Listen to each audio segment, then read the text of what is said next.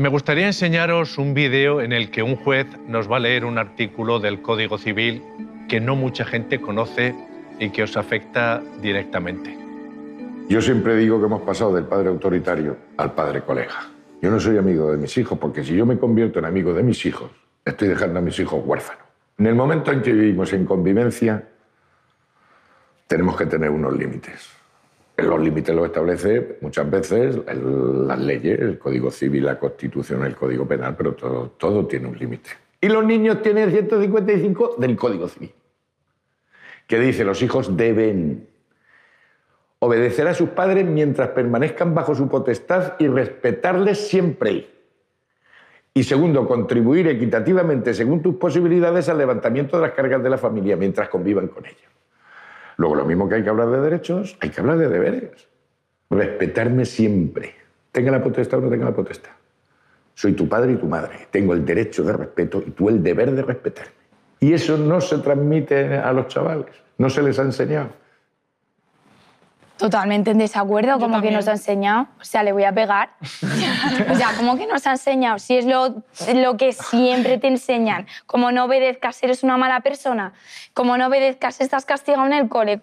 Pero fíjate que está señalando dos cosas. Está señalando que hay deberes eh, del hijo que no dependen solo de que los padres puedan querer o no querer, sino que están establecidos en el código, el código civil, como ley tengo que respetar a mi padre y él está obedecerlo, siendo un ser incordioso. Obedecerlo y eh, compartir las cargas comunes de la familia. Pues eso limita la libertad de la persona, del hijo en este caso. Tienes Pero 17 la libertad años. entonces cuál es? ¿La libertad de no respetar a tu padre y no, de no, no es cuestión de contribuir a las esperar, es cargas? decirle, oye, mira, lo que estás diciendo no me parece que tiene sentido. Esta persona seguramente cuando protesta sobre una decisión que ha tomado, seguramente dice, no me faltes al respeto. Eh. No te estoy faltando al respeto, es que lo que dices no entra en, en mi concepto de, de cómo quiero estar. Pues vete de mi casa. Pues bueno, gracias. No sé, no sé qué decir. Todos son modales. Todos son modales.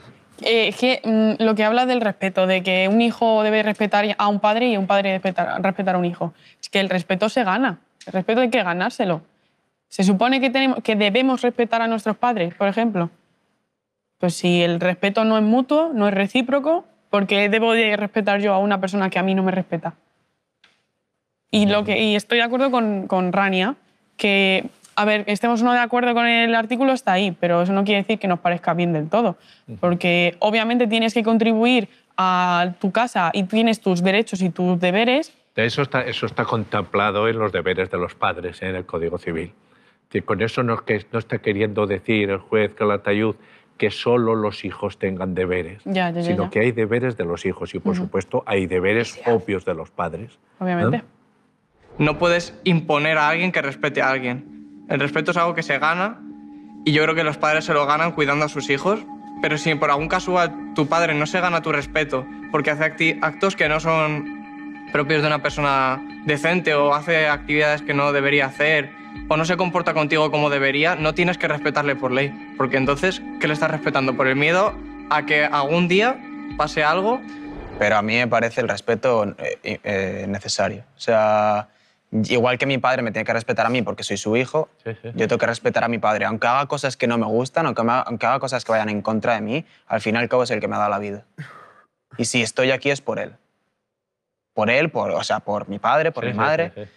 y me parece necesario. Y igual que contribuir a, a la casa, yo he trabajado y yo he conseguido un dinero y si veo necesario que ese dinero tenga que ser para la, para la ayuda familiar, yo se lo voy a hacer. Cuando he dicho esa bromita de que me dan ganas de pegarle es porque él hablaba de los jóvenes como que ahora en esta época son muy desobedientes, que hacen lo que le da la gana, que los padres no, que están más libres. Hablaba de, de los adolescentes como niños con impulsos de, a mí me dio esa sensación, como tontitos que tienen que obedecer, como que tú está, eres joven y luego ya harás lo que te da la gana cuando ya me hayas seguido mis órdenes. Es como de, ¿de qué vas?